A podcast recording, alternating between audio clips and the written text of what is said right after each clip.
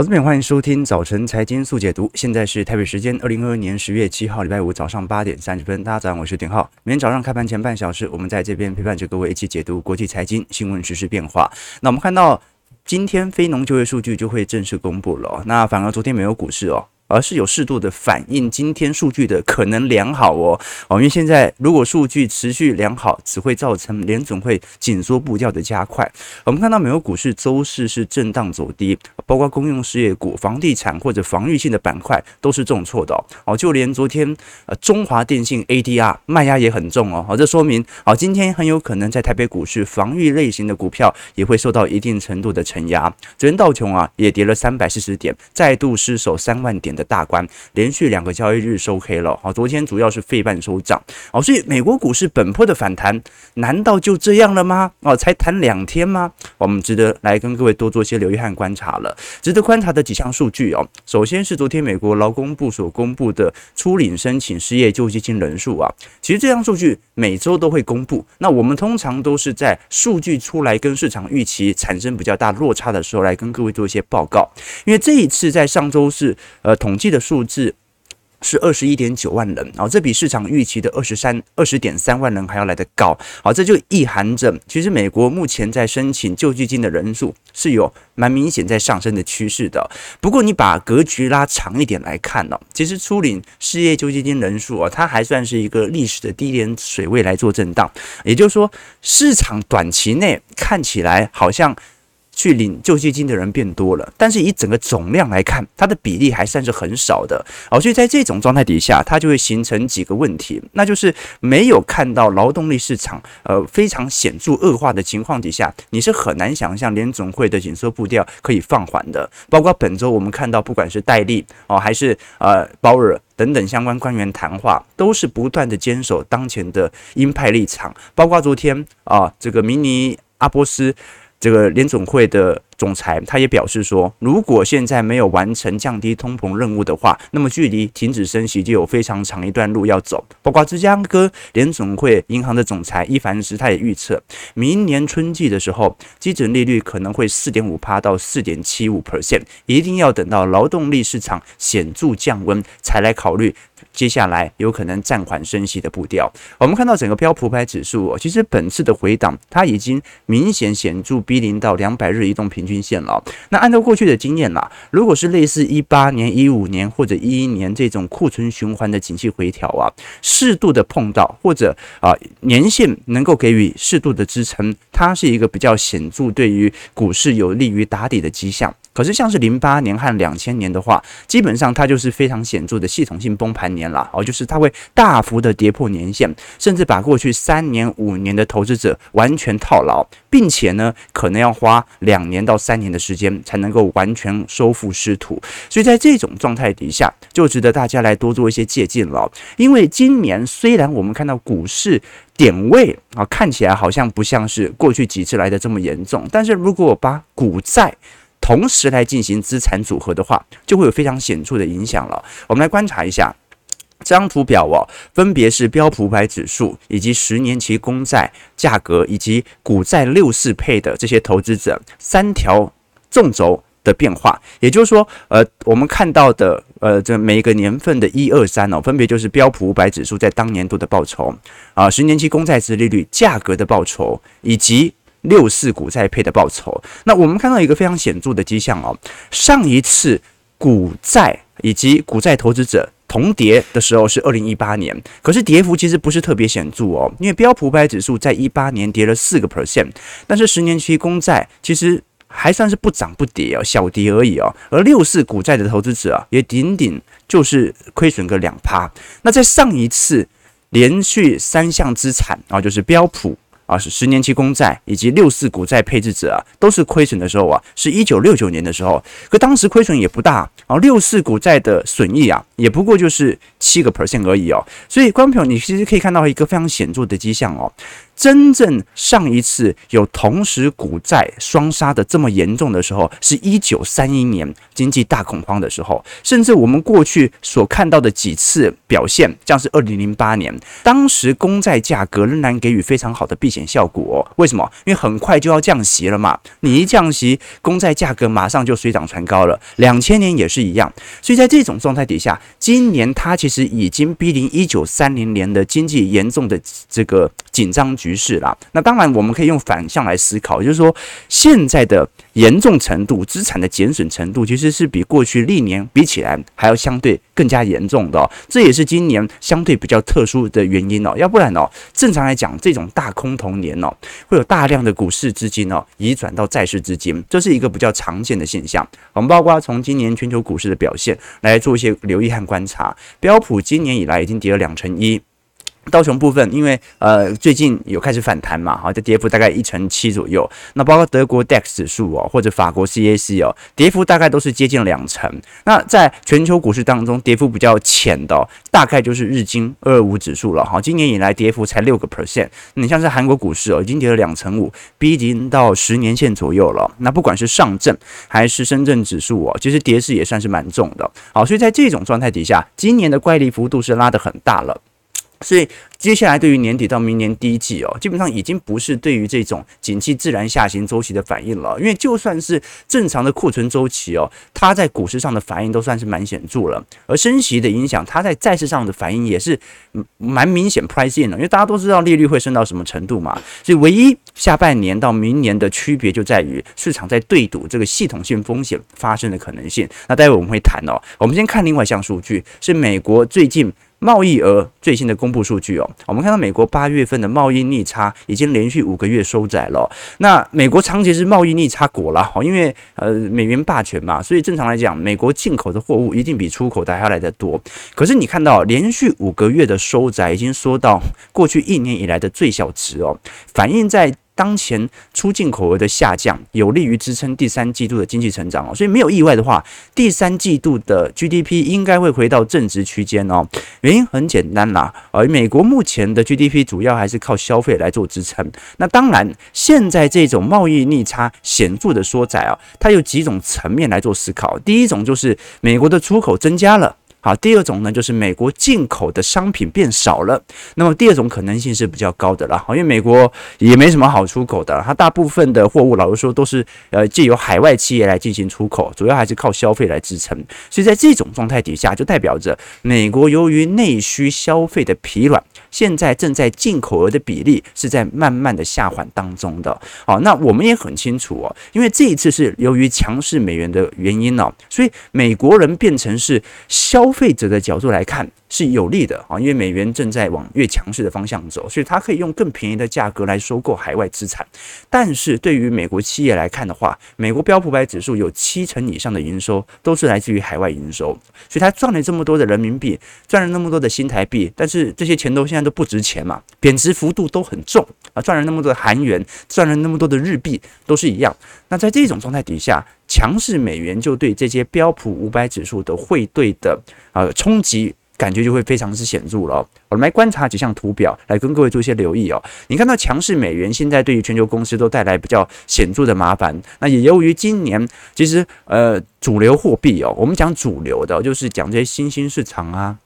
或者发达经济体啊，相对于美元的贬势哦，平均大概在两成左右哦，所以等于是这一些标普五百指数在海外的收益啊，直接。如果换回美元的话，它就丧失了两成的价值哦。好，这个是非常显著的营收层面的影响哦。那我们来观察一下，其实如果以当前啊几家美国重要的啊在海外分布有巨额收益的这些公司来做一些观察，标普五百指数当中企业成分股在二零二三年每股纯益哦，在最近三个月的话。啊，预估在明年前三个月会下降四个 percent，主要就是因为强势美元的关系哦，而且还没有算入经济衰退哦。那我们看一下几家公司，这几家公司哦，分别像是飞利浦。啊，莫里斯啊，这个有抽烟的投资朋友应该知道啊，这个是全球最大的烟草公司啊。那它基本上百分之百的营收都是来自于海外啊，远远高于当前标普百指数的七成左右哦。那现在来看啊，这一家公司当前的股价已经从二月峰值以来暴跌了两成二了。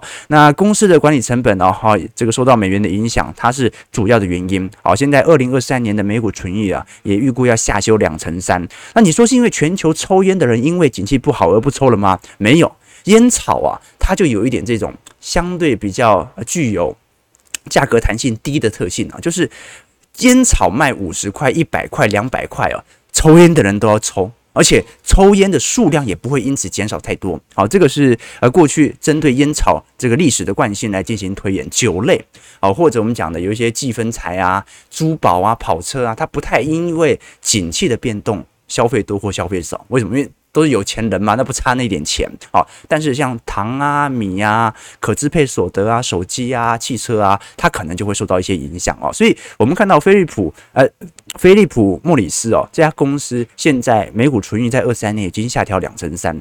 那另外一家哦，是这个易兹国际，好，易兹国际呃。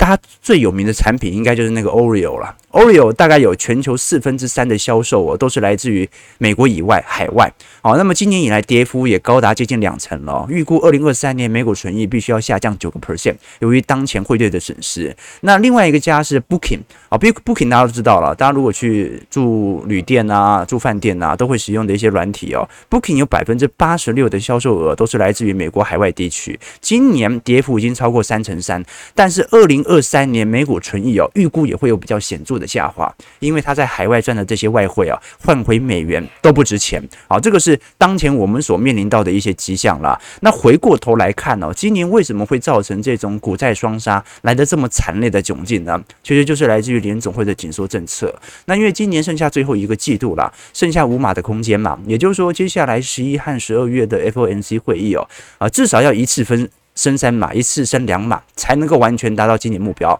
当然了，它大也可以随着十月份 FOMC 的会议，呃，应该讲十月份的 CPI 的下滑，它可以选择明年再把剩下的一码给升回来，也 OK。我们只是用一个比较保守的角度来看的话，如果它今年一定要达成目标啊。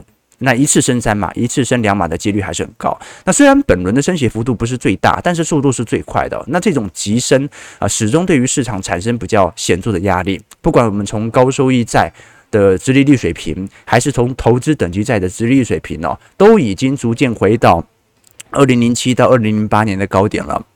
那与之相反的，我们都很清楚，对联总会来说，主要的政策杠杆是利率了。所以当利率上升的时候，我未来的现金流它的价值就会下调嘛，让股票、债券和房地产新兴市场呃货币都会受到明显的承压。所以当联总会决心借由升息来降低通膨的时候，他态度也很明确嘛，就央行它是一定要投资者赔钱的，因为你只有当资本投资和消费下降，经济增长放缓，需求放缓的时候，这些损失才会慢慢的传导到所有领域，造成集体的通膨下滑。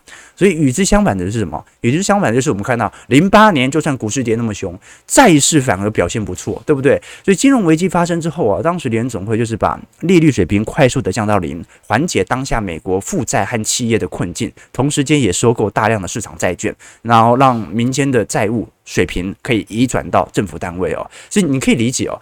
现在市场的保守投资者哦，原本在二零零七年有五趴的高利率的存款，一年内不到一年呐，突然领不到一趴的利息，等于有一千万。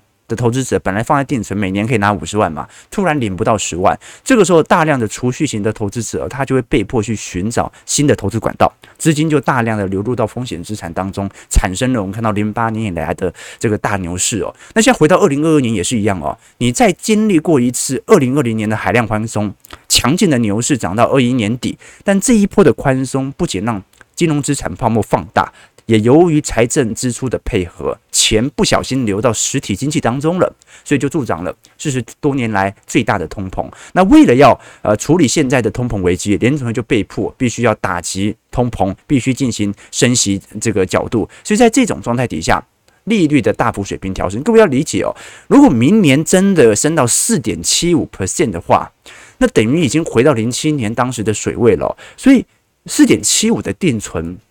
不太可能没有人想把钱放在这个部门，对吧？因为它不是不像股票资产，它不像债券资产，它会随时浮动的。定存就是定存啊，所以我们不要讲四点七五啊，四点七五可能太高了。我们讲一些美元保单好了，明年如果可以到四点二、四点三趴的话，那是不是一个非常划算的投资？中长期来看啊。这是可能性是蛮高的哦，所以我们才会看到当前度联总会就是借由这种哦短期内的高利率来吸引大量资金回归，但是这种高利率哦，大多数人也不认为它会维持长年期。为什么啊？如果真的定存就可以给予如此巨额的报酬，那股票市场它会跌到什么地步呢？对吧？啊，所以观众可以理解这种呃投资人心态转折的关系哦。那当然在台湾很难感受到啊，因为台湾利率水平太低了。啊，台湾永远升不到美国那种水平，好，但是。作为美国，尤其是啊保守型投资者，哦，这种大量资金回流的可能性就会很高，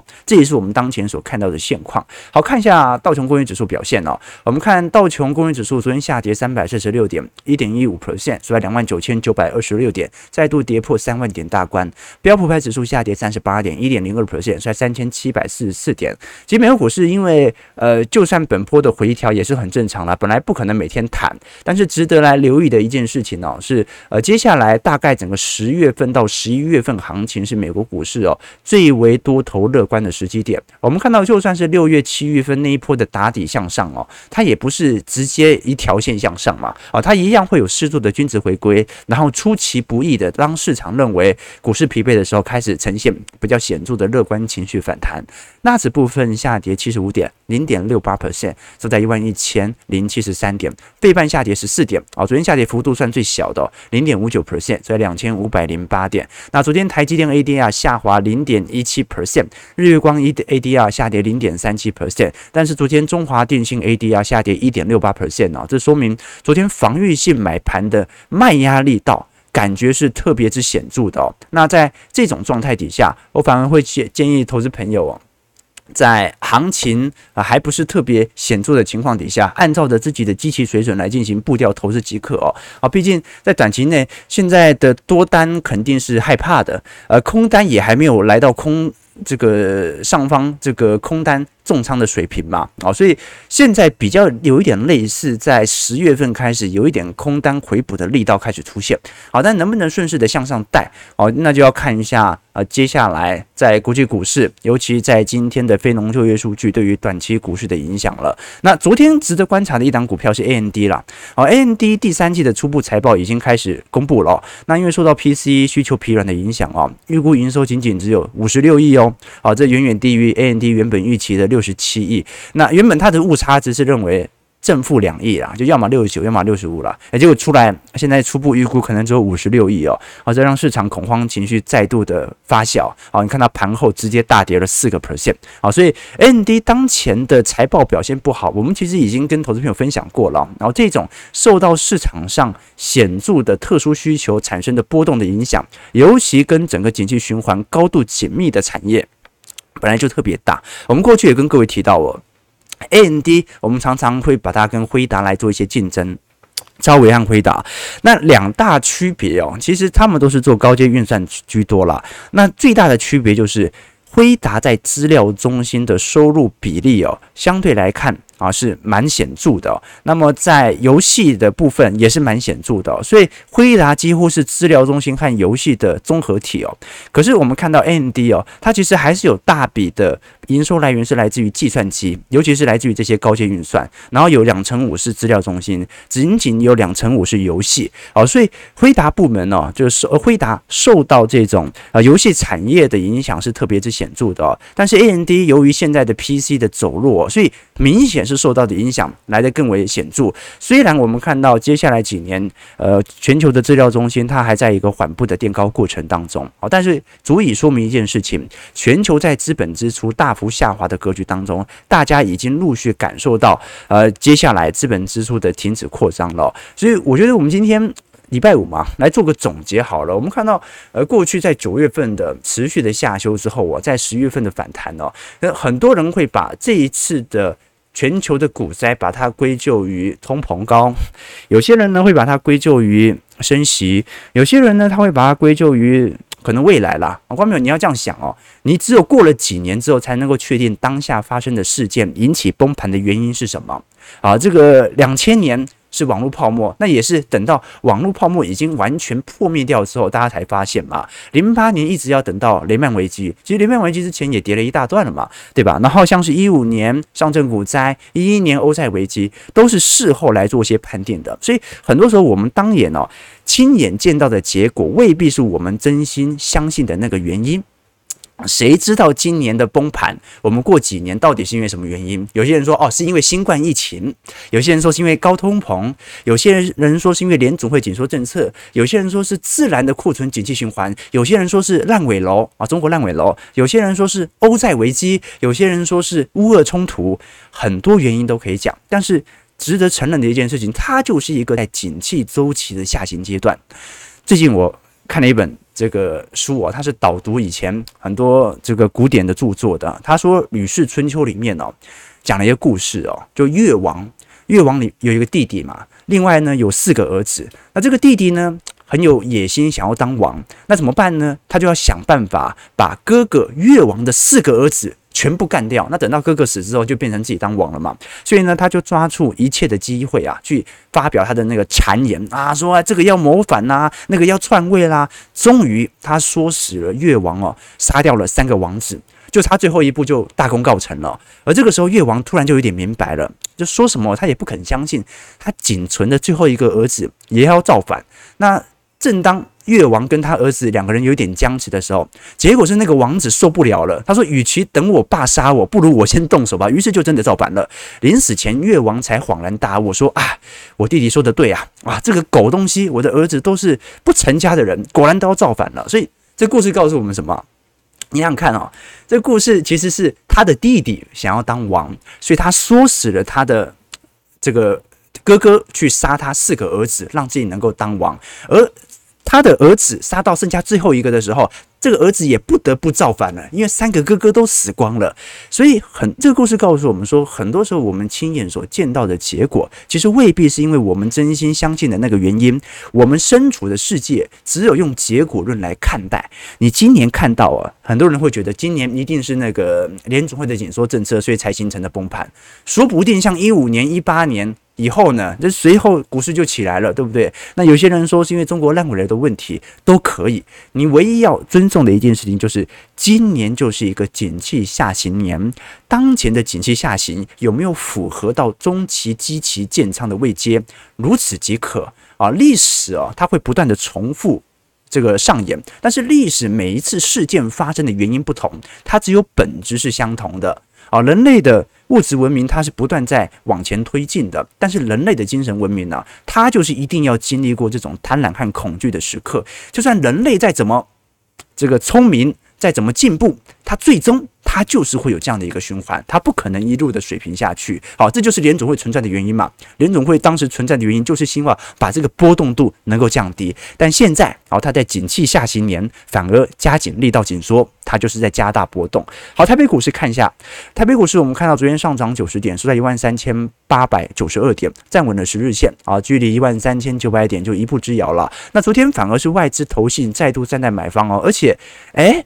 外资买了超过百亿元啦，哎，但是昨天台北股市才上涨九十点哦，这说明哦，昨天这个内资买盘力道也不是特别显著哦，哦，这个散户可能在五六月已经被扫出场一波了，所以现在不太愿意回补了。但是有趣的一件事情是，观众朋友观察一下，哇，破天荒啊！观众朋友，外资在六月份以来就没有连续买买超超过三天呢，诶，他现在已经买超过三天了。是不是天有异象啊？对不对？观众朋友，我们看到外资在六月份以来，大概就买一天或者买两天，然后连续卖十天嘛。现在不一样，已经连续买三天了哦，所以有一点怪怪的感觉哦。那另外一方面呢、由于内资本波的买盘意愿也不是特别强烈，是不是有可能导致外资在接下来几个交易日持续的进行系统性的拉盘呢？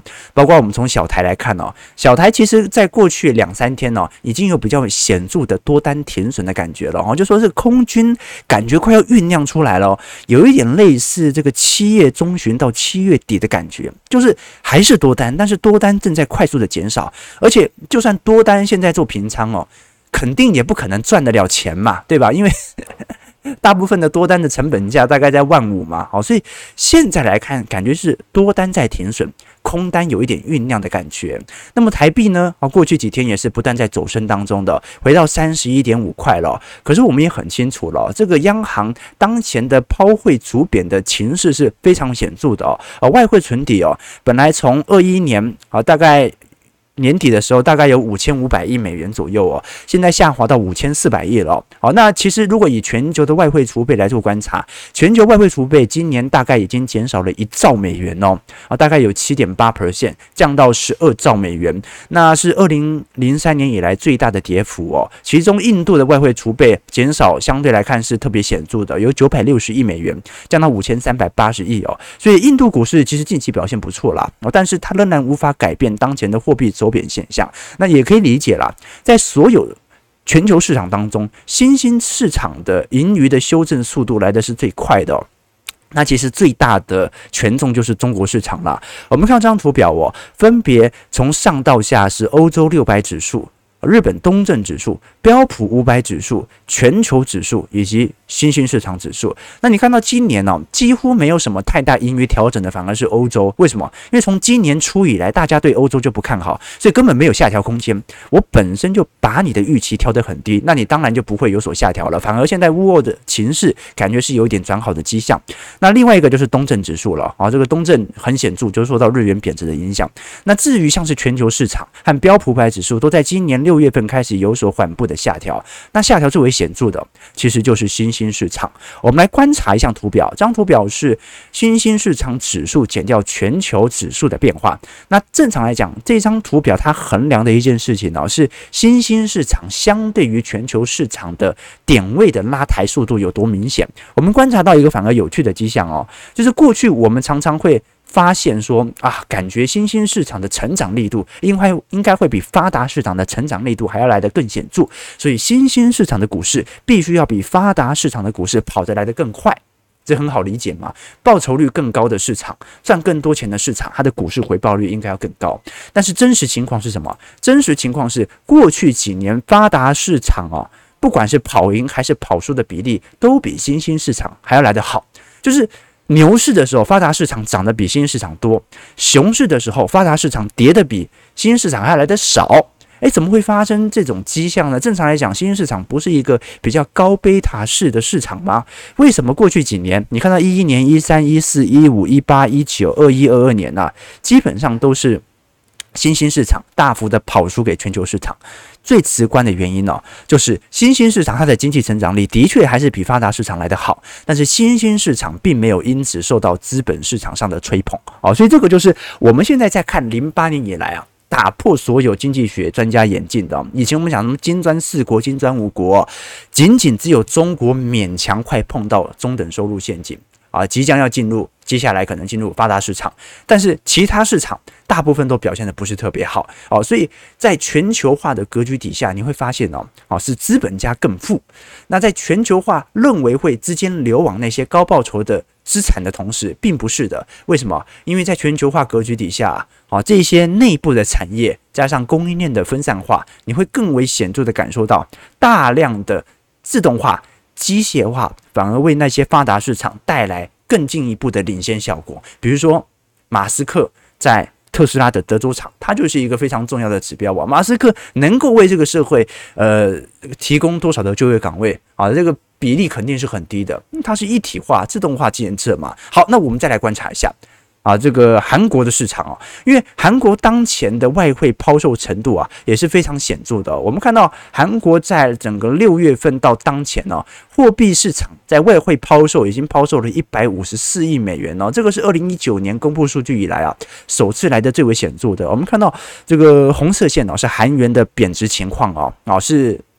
贬值力度从二零二零年以来就在高速上升当中，几乎已经逼临到二零零八到二零零九年的金融海啸了。那么，南韩的外汇储备是黑色线，也在大幅度的下调当中，回到一九年的水平了。那更可可怜的是，南韩当前呢。它真的不只是因为受到国际资本的狙击，它还包含着九月份的贸易逆差持续在扩大当中。南韩现在九月份贸易逆差是三十七亿美元哦，而且是连续六个月贸易逆差了哦。上一次贸易逆差大概是一八年的时候的事情哦，在上一次就是二零零九年的时候了。所以南韩从呃，两千年以来产生明显的半导体循环啊，其实也跟台湾一样，大部分都是出口居多，但是居然在过去九个月啊，开始大量的逆差，也就是进口海外的货物比出口的还要来得更加显著。在这种状态底下，其实新兴市场是不太乐观的哦。好，那但是很有趣的事情是，昨天大摩出炉了一篇报告。好，跌破所有专家眼镜。其实最近各位也看到，大摩开始调升对于台积电的评价，开始愿意去做多半导体市场了。那我们观察到的事情是，呃，这个大摩最近所提出的报告有几点说明了。包括分析师对于收益修正的幅度啊，已经非常大了。大家把新市场的 EPS 也调得太低了，然后联总会的货币政策预期哦，也大部分进行反映了，美元见顶开始修正。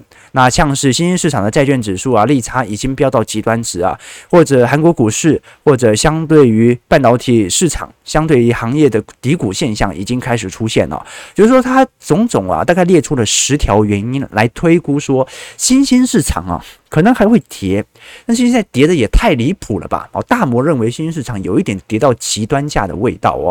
可是我们如果是从台北股市未来六个月的景气情况来做观察，仍然在一个显著的下行区间哦。现在台湾市场哦，反而是由服务业跟美国股市一样来进行带动的哦。目前制造业的下行周期来的速度是非常快的，已经几乎回到零八年的水平了哦。所以呃，台湾在过去。呃，二一年哦，它是全球新兴市场当中哦，PMI 几乎是走得最高的哦，几乎走最高，PMI 来到六十以上哦。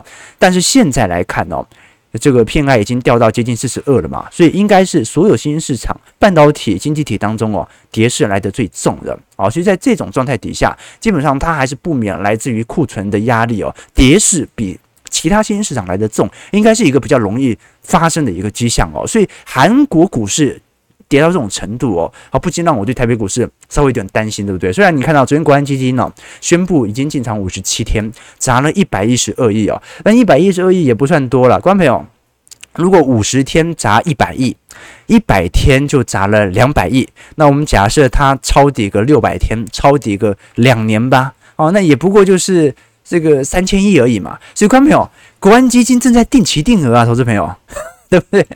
照他这个投入的速度哦，他应该是可以摸到最底部的哦。好了，大概是这样的一个角度来跟各位做一些交流。你看台北股市下跌一百零五点，是在一万三千七百八十六点。看一下投资朋友的几个提问，来做一些观察和借鉴。OK，对，黑头发的外资啊，好，这个明年中才可以反转，应该年中会有比较。较佳的报酬是这样了啊，就是说股价通常会提前六到九个月来做反应啊。想问浩哥的生活作息，大概都几点睡觉，几点起床，每天花多少时间看书？哦，我的工作就是看书嘛，所以呃刚好有兴趣，所以多看一点点啊。看书基本上也不是每一本每一节都要看了啊，通常都是有兴趣的翻一翻。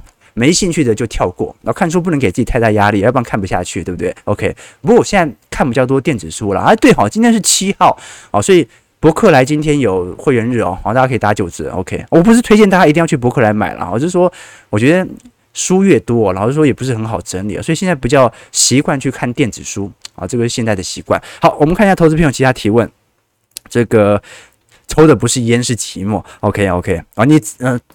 抽的是人生啊，OK OK OK，四趴就蛮爽了。但现在债券有五趴到六趴，是不是更吸引人？是哦，但是市场上还是有一些投资者会认为，没有利基准利率升到四趴到五趴的话，那基本上还是认为是比较保守看待的啦。好，其实真的很难讲啊，说不定联总会的基准利率点阵图它又调高，下一次 FOMC 会议那就尴尬了，是吧？OK 啊，这个告诉这个故事告诉我们不要生太多儿子啊。说越王的故事，没错。哦，没错，生越多越困扰。最近我们小编哦在看一部陆剧啊，叫做《都挺好》啊，跟我名字有点像，游廷浩啊，都挺好哦。他好像是前两年的陆剧哦，他就在讲说这个这个呃三兄妹啊，他的母亲去世之后哦，然后开始回到原本的家庭来帮母亲办理后事，然后一边商量这个父亲的呃接下来的赡养问题，就是讲这个兄妹之间的情仇。还有跟自己母亲已经死去的母亲和父亲之间的一些关系哦。那我本来想说这也没什么好看的嘛，就家庭伦理剧嘛。但我看我们小编每天都在看哦，所以有一天我就忍不住，而且他看哦，看就算了，他用我们频道的会员呃，我们用用我们频道的账号来看，然后我就忍不住，我想去点一下，哎，还真的停不了，还真的蛮好看的哦。所以大家欢迎各位去看一下，生太多真的没有太大好处啊。两个恰恰好，两个恰恰好，OK OK。好了，感谢各位今天的参与，九点零五分。好，这个礼拜感觉好像给大家一些希望，但是在周末的时候，感觉这个希望又逐渐的破灭。到底行情会怎么走呢？我们下礼拜一早晨财经速解读，持续为各位做一些追踪和观察。如果喜欢我们解读，记得帮我们订阅、按赞、加分享。那我们就下礼拜一早晨财经速解读再相见。祝各位投资朋友看盘顺利，操盘愉快。